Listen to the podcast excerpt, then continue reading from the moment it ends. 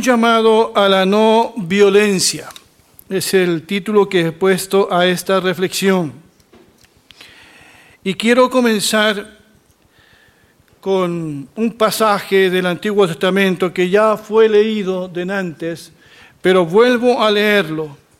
Génesis capítulo 4, que dice de la siguiente manera, el hombre tuvo relaciones sexuales con su mujer Eva, ella quedó embarazada y dio a luz a Caín. Ella dijo, he tenido un hijo con ayuda del Señor. Después dio a luz a Abel, el hermano de Caín. Abel se convirtió en pastor de ovejas y Caín en agricultor. Después de algún tiempo, Caín le llevó al Señor algunos frutos de la tierra como ofrenda. Abel también llevó las mejores crías de sus ovejas.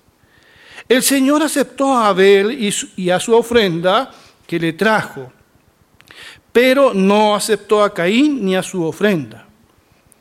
Entonces Caín se enojó mucho y se entristeció. El Señor le preguntó, ¿por qué estás enojado y te ves tan triste? Si tú haces lo bueno, yo te aceptaré. Pero si haces lo malo, entonces el pecado te estará esperando para atacarte. Te quiere dominar, pero tú debes dominarlo a él. Caín le dijo a su hermano Abel, vayamos al campo. Cuando llegaron, Caín atacó a Abel y lo mató. Lo que más urge en nuestro país es que cese la violencia en los corazones de tantos chilenos. Si hay violencia en el corazón, lo habrá en las calles de la ciudad. Es difícil establecer un diálogo con personas que son violentas de todos lados. No se escuchan razones ni explicaciones porque la ira, el resentimiento nos ciega y nos confunde. Yo sé que muchos hermanos le han dicho al Señor estos días, Señor, que termine la violencia. Hay hermanos también entre nosotros que justamente huyeron de sus respectivos países por actos de violencia. Y la violencia se ha establecido en América Latina ya estamos tan acostumbrados a actos hechos de, violencia. Una cosa es protestar pacíficamente, pero otra cosa, bien sabemos, es agredir, es causar daño a terceros, violentar. Y todos sabemos la diferencia entre una cosa y otra. Hemos visto tanta violencia física y social incontrolable y cada vez será más difícil controlar manifestaciones de violencia. Pero también hemos visto mucha violencia en las palabras que se dicen. Las palabras son armas tan destructivas como un arma. La Biblia dice que una lengua venenosa puede encender un bosque por eso a veces es mejor callar y reflexionar, orar y humillarse, que hablar necedades que no ayudarán a fomentar la paz y la reconciliación. La Biblia dice en Proverbios 18, 21 que la muerte y la vida están en poder de la lengua. Parece esto una exageración, pero no es una exageración. Realmente nuestras palabras son poderosas, pueden matar a una persona, matarla psicológicamente, destruirla, como también nuestras palabras pueden darle vida, ánimo a una persona. El pasaje bíblico que acabo de leer nos habla del primer acto de violencia en la historia del hombre que nos llevará un poquito a sondear el origen de la violencia. que va mucho más allá de carencias materiales y años de frustraciones. Caín asesina a su hermano. Esto ocurre en los albores de la historia humana, pero ya el germen de la maldad domina en el corazón del hombre. Génesis 6, 11 nos dice que la tierra se corrompe delante del Señor y estaba la tierra, dice, llena de violencia. ¿Cuántas esperanzas sus padres cifraron en Caín? Era el primer hijo es posible que hayan pensado que era una especie de Salvador, de Mesías el que había nacido. Pero Caín no resultó ser ningún Mesías, sino que el primer asesino de la historia. ¿Por qué Caín violenta a su hermano Abel tan grotescamente? El relato dice que Caín no puede controlar su ira, su indignación está triste, está enojado, porque Dios no aceptó su ofrenda, pero sí la ofrenda de su hermano Abel. Caín no pudo lidiar con su ira, con los celos y la envidia. Y en un acto premeditado, porque fue así, invita a su hermano a ver al campo, no para dar un paseo, sino para matar a su propio hermano. En estos últimos días hemos visto tanta violencia entre hermanos de un mismo país. Cómo se agreden en las calles y cómo se agreden en las redes sociales. ¿De dónde, de dónde surge tanta violencia? Si vamos a la palabra del Señor, Allí en Santiago capítulo 4, verso 1 al 3 encontramos una posible respuesta del origen de esta violencia. Dice en la palabra de Dios, ¿de dónde vienen las guerras y las peleas entre ustedes? ¿Acaso no vienen de sus pasiones, las cuales luchan dentro de ustedes mismos? Si ustedes desean algo, y no lo obtienen, entonces matan. Si, si, arden de envidia y no consiguen lo que desean, entonces discuten y luchan. Pero no obtienen lo que desean porque no piden y cuando piden algo no lo reciben porque lo piden con malas intenciones, para gastarlo en sus propios placeres.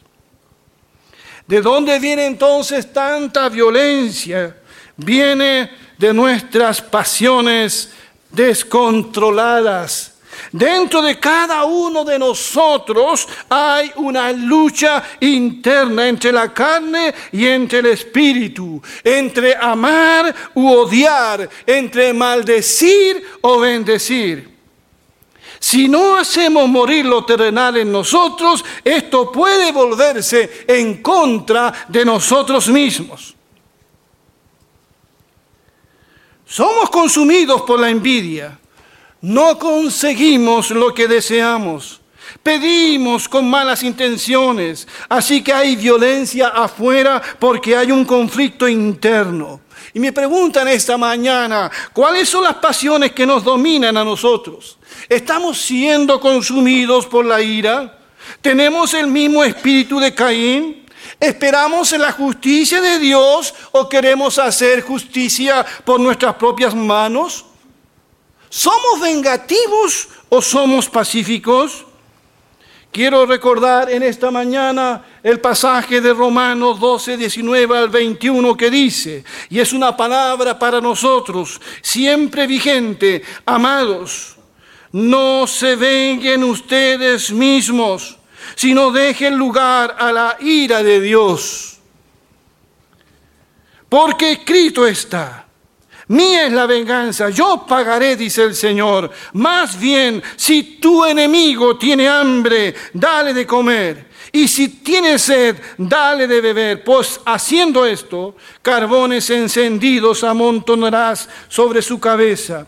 No seas vencido por el mal, sino vence el mal con el bien. Mía es la venganza, dice el Señor. ¿Cuántos dicen amén a eso?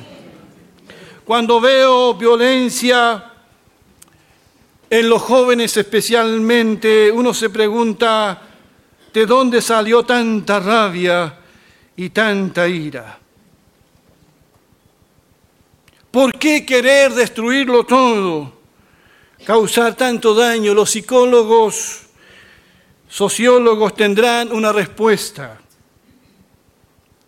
Yo sé que a todos nos provoca enojo la injusticia social. El que no se enoja es porque no le importa nada. Nos importa y nos enojamos como el Señor se enojó con aquellos que habían convertido su casa en un mercado. Pero de ahí a la violencia es otra cosa. ¿Por qué tanto, tanta ira? me acordé de este pasaje tan conocido para nosotros. Efesios 6:4. Dice, ustedes, padres, no provoquen a ira a sus hijos, sino críenlo en la disciplina y la instrucción del Señor. La rabia y la violencia que ejercen muchos jovencitos no es solo contra el sistema Quizás ni siquiera a algunos les interesa las reivindicaciones sociales por las que la gente ha marchado pacíficamente y con toda razón. Quizás muchos de ellos no están ni ahí con eso. Su violencia es contra todo. Contra toda forma de autoridad, aún contra sus padres.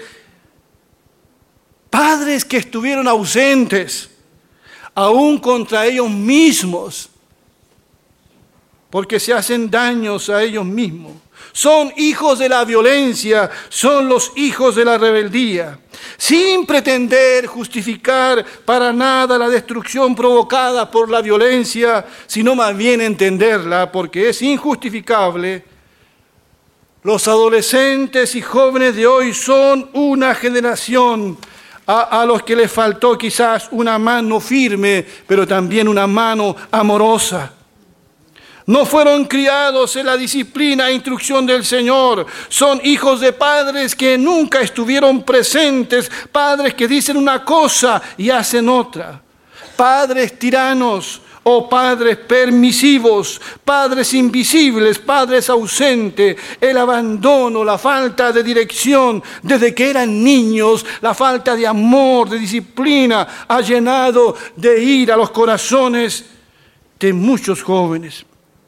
No solo son las carencias materiales, Caín lo tenía todo, pero su corazón estaba lleno de ira y de rabia, quizás hasta contra sus mismos padres, a quienes culpó de pecar contra Dios y tener que sufrir todas las consecuencias del pecado. ¿Es posible? No sé, es posible. Pero la Biblia va mucho más allá en el origen de la violencia. Primera de Juan 3, 10 al 15 dice, hay una forma de saber quiénes son hijos de Dios y quiénes son hijos del diablo. El que no pone en práctica la justicia y no ama a su hermano no es de Dios. Debemos amarnos unos a otros. Este es el mensaje que han escuchado desde el principio, que debemos amarnos unos a otros. No debemos ser como Caín, quien era del maligno y mató a su hermano. ¿Y por qué razón lo mató? Porque los actos de Caín eran malos, mientras que los de su hermano eran justos. Hermanos, no se sorprendan si la gente del mundo los odia Sabemos que hemos dejado la muerte y pasado la vida porque amamos a nuestros hermanos. El que no ama todavía está muerto. Todo el que no ama a su hermano es un asesino. Y ustedes saben que ningún asesino tiene la vida eterna. Esto está en la Biblia. Es palabra del Señor para nosotros. Caín pertenecía al maligno porque Satanás es homicida. Nuestro Señor dijo en Juan 8:44, ustedes son hijos de su padre, el diablo, y les encanta hacer las cosas malvadas que él hace. Él ha sido asesino desde el principio y siempre ha odiado la verdad, porque en él no hay verdad. Las acciones de Caín eran malas. Podemos deducir de este pasaje de Juan que no practicaba la rectitud. Dice que no amaba a su hermano, estaba en tinieblas, era del maligno. Decir que una persona pertenece al maligno es decir que está bajo la influencia de Satanás. A decir verdad, dice primera de Juan que todo el mundo está bajo el maligno. Es cosa de ver cómo un ser humano creado a la imagen de Dios trata a otro ser humano también creado a la misma imagen de Dios. Con la violencia olvidamos quiénes somos y quién es el otro al que agredimos se perdió todo respeto. Aún a lo más sagrado en esta tierra, respeto a los padres, respeto a Dios. Satanás ha hecho una fiesta. No puedo entender tanta destrucción sino atribuirla a mentes confundidas por el pecado y Satanás. La Biblia dice que nosotros hemos sido trasladados del reino de las tinieblas al reino de su amado Hijo, en quien tenemos redención con su sangre preciosa.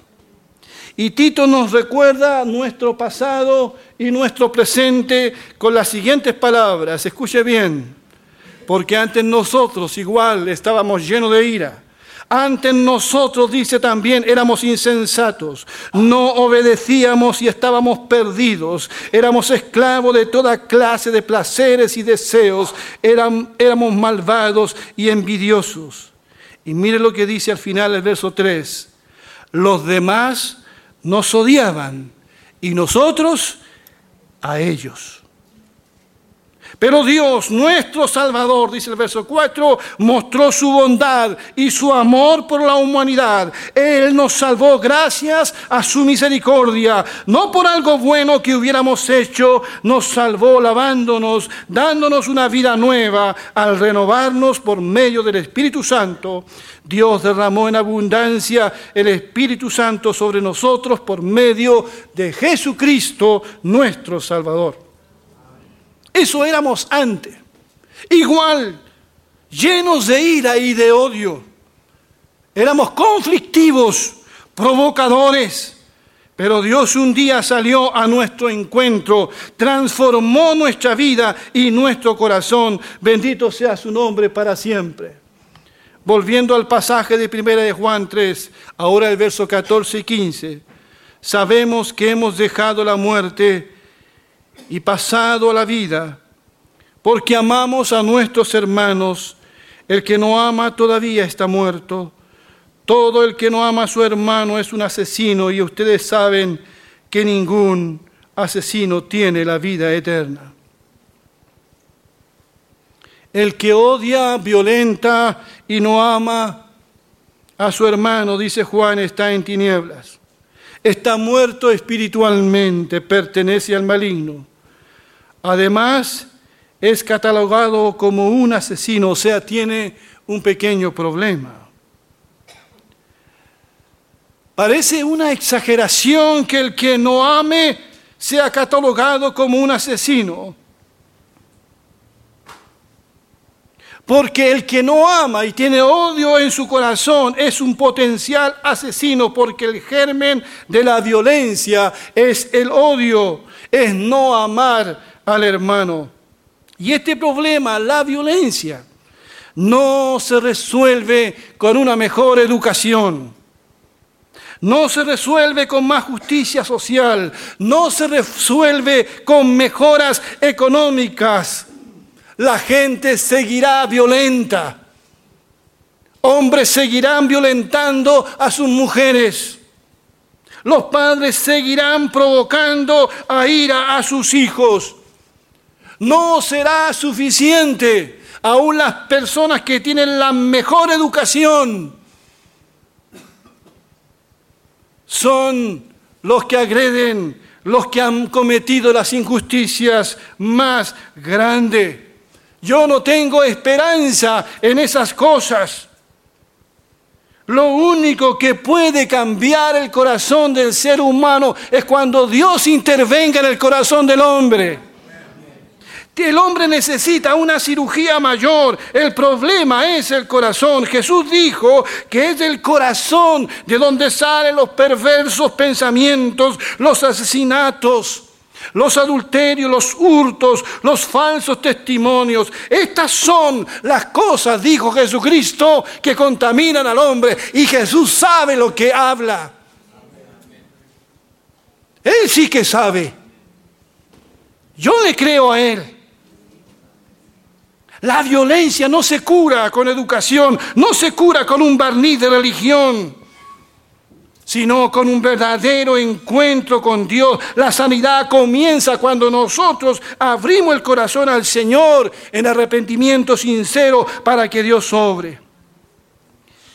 El que violenta ha sido violentado, está herido, ha sido dañado, hiere y lastima a su semejante porque sus heridas están abiertas, no han sido curadas, heridas provocadas por el abandono. ¿Cuántos niños abandonados que llegarán a ser después maltratadores? El problema del país es la desintegración de la familia.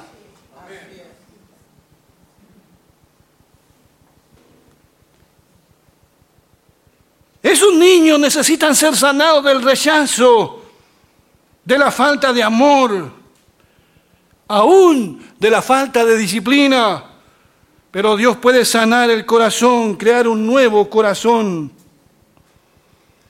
Ustedes saben que el Señor Jesucristo tuvo entre sus discípulos, que llegaron después a ser los doce apóstoles, a hombres que habían sido muy violentos uno de ellos había usado las armas para provocar los cambios sociales.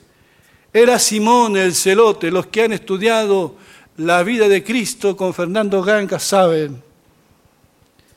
Simón el celote, un agitador social y revolucionario. Los celotes eran un grupo ultranacionalista que usaba la fuerza y la violencia para terminar con el dominio romano en Palestina. Fueron la facción más violenta del judaísmo de su época. Algunos historiadores consideran a los celotes como el grupo, el primer grupo guerrillero de la historia. Así que Simón el cananista era un celote, un hombre muy violento, pero un día escuchó hablar a Jesucristo.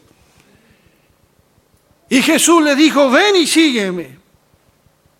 También el Señor llamó a un par de hermanos muy violentos, Juan y Jacobo, ¿verdad? ¿Los hijos de quién? Jesús no les puso hijos del trueno porque eran dulces como palomas. Eran mellita corta. Los hijos del trueno. Así dice Marcos 13, 17.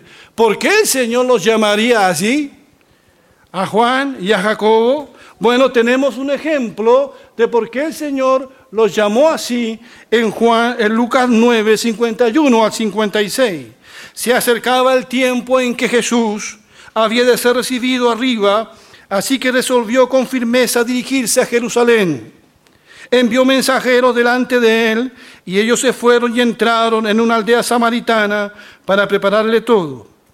Pero los de allí no lo recibieron porque se dieron cuenta de que su intención era ir a Jerusalén. Al ver esto, sus discípulos Jacobo y Juan dijeron, Señor, ¿quieres que mandemos que caiga fuego del cielo como hizo Elías para que lo destruya? Ya sabemos lo que habrían andado haciendo Juan y Jacobo en estos días. Pero Jesús se volvió y los reprendió y les dijo, ustedes no saben de qué espíritu son, porque el Hijo del Hombre no ha venido a quitarle la vida a nadie, sino a salvársela, y se fueron a otra aldea. Así que Juan y Jacobo, los hijos del trueno, le propusieron a Jesús terminar de una vez con los samaritanos. Querían ponerle fuego a los samaritanos. A eso Jesús llamó para que fueran sus discípulos. Y pensar, hermanos, que este Jacobo, que quería quemar a los samaritanos, fue víctima de la espada del rey de Herodes. Murió como un mártir del Evangelio. Y Juan, y Juan fue el apóstol que sufrió el exilio por la causa del Señor. Y lo único que hizo al final de sus años fue enseñar. ¿Qué cosa enseñó? El amor. El amor al prójimo. La primera carta de Juan está llena de consejos sobre amar al prójimo. Fue él el que dijo, el que, el que no ama a su prójimo es un asesino. Este mismo que un día quiso quemar a los samaritanos. Entre los primeros discípulos de Jesús realmente hubo de todo. Así que yo hubiese sido también discípulo del Señor. Pero uno a uno fueron transformados por el poderoso amor del Señor. Hoy también el Señor sigue llamando a ser parte de su reino a todos los hombres y mujeres que quieren seguirle. Y los que le siguen a Jesús son reconocidos solo por esta característica. Juan 13, 34 y 35. Un mandamiento nuevo les doy, que se amen unos a otros. Así como yo les he amado, ámense también ustedes unos a otros. ¿Y qué dice al final? En esto conocerán todos que ustedes son mis discípulos si se aman unos a otros. Ese mensaje del amor de Dios transformó la vida de Juan y de Jacobo. Esos corazones llenos de ira y violencia contra los samaritanos transformó a ese Simón el celote y transformó también al mismo apóstol Pedro, que fue también un hombre violento. Cuando vienen a tomar prisionero a Jesús, ¿lo recuerdan? Allí en el jardín de Getsemaní, Pedro quiere defender a Jesús y saca una espada e hiere a uno de los soldados que viene a tomar prisionero a Jesús. Pero Jesús le dice, Pedro, no, guarda tu espada. Los que a espada hieren, a espada morirán. Lo hemos dicho tantas veces desde este púlpito. El odio engendra odio. La violencia engendra violencia. Nunca a través de la violencia se ha resuelto algo. El eterno problema judío-palestino no se resolverá mientras se depongan las armas y no haya venganza. El eterno problema derecha-izquierda en la política, la, la violencia, la venganza, nunca ha sido buena consejera. Y alguien tiene que parar esto. Y la única manera es que alguien deponga el arma y se humille delante del Señor. Quiero terminar citando a este conocido pastor, Martin Luther King, un promotor de la no violencia, pero víctima de la violencia en 1968. Él dijo, la violencia crea más problemas sociales que los que resuelve. Devolver odio por odio multiplica el odio. añade una oscuridad más profunda a una noche ya desprovista de estrellas. La oscuridad no puede expulsar a la oscuridad. Solo la luz puede hacer eso. El odio no puede expulsar al odio, solo el amor puede hacer eso. El amor es el poder más duradero del mundo. Esta fuerza creativa, tan bien ejemplificada, dijo, en la vida de nuestro Cristo. Es el instrumento más potente disponible en la búsqueda de la humanidad por la paz y la seguridad. Saulo de Tarso fue también violento y asesino. Y todos conocemos su historia. Fue él mismo el que escribió a los corintios estas palabras. De modo que si alguno está en Cristo ya es una nueva creación. Atrás ha quedado lo viejo, ahora ya todo es nuevo. Y todo esto proviene de Dios quien nos reconcilió consigo mismo a través de Cristo y nos dio, ¿qué cosa? El ministerio de la reconciliación. Esto quiere decir que en Cristo Dios estaba reconciliando al mundo consigo mismo, sin tomarles en cuenta sus pecados. Y a nosotros nos encargó el mensaje de la reconciliación. Así que somos embajadores en nombre de Cristo y como si Dios les rogara a ustedes por medio de nosotros en nombre de Cristo. Les rogamos, reconcíliense con Dios. Y llegó a ser este hombre violento un instrumento de reconciliación. Bendito sea el nombre del Señor.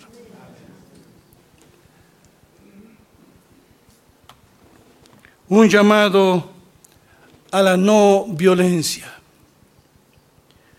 Nuestro Señor, nuestro amado Señor, fue víctima de la violencia más atroz. Le escupieron en el rostro. Yo no sé si a alguien aquí le han escupido en el rostro. Debe ser muy ofensivo. Le dieron de puñetazos. Todo esto lo saqué del Evangelio. Le golpeaban en la cabeza. Él entiende a todos los que han sufrido violencia. Dice el Evangelio que vendaron sus ojos y le pedían que adivinara quién le había golpeado pusieron una corona de espinas en su frente, lo azotaron hasta casi morir. ¿Para qué decir lo que hicieron con él en la cruz? Pero nuestro Señor, al que nosotros seguimos, porque lo seguimos a Él, ¿verdad? No seguimos a ningún hombre a ningún ideólogo. No. Lo seguimos a Él. Jesús nunca respondió con violencia. Él dijo no a la violencia. Y el profeta Isaías dice del Señor, como cordero fue llevado al matadero, no abrió su boca.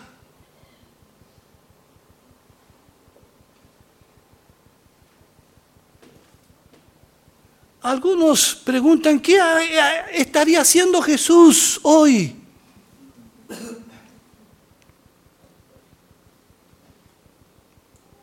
Yo no veo a Jesús marchando por derrocar al imperio romano.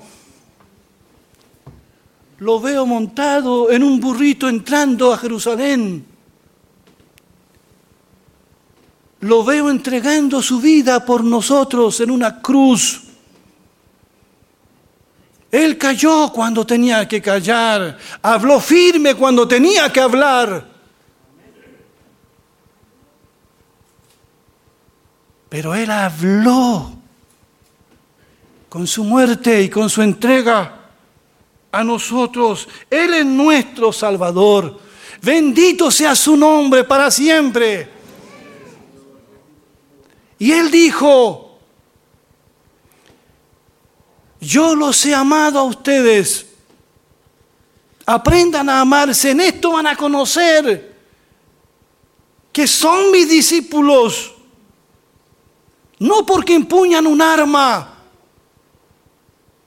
ni una piedra, sino porque aman y son agentes de reconciliación, de justicia, de paz. Que Dios bendiga su palabra.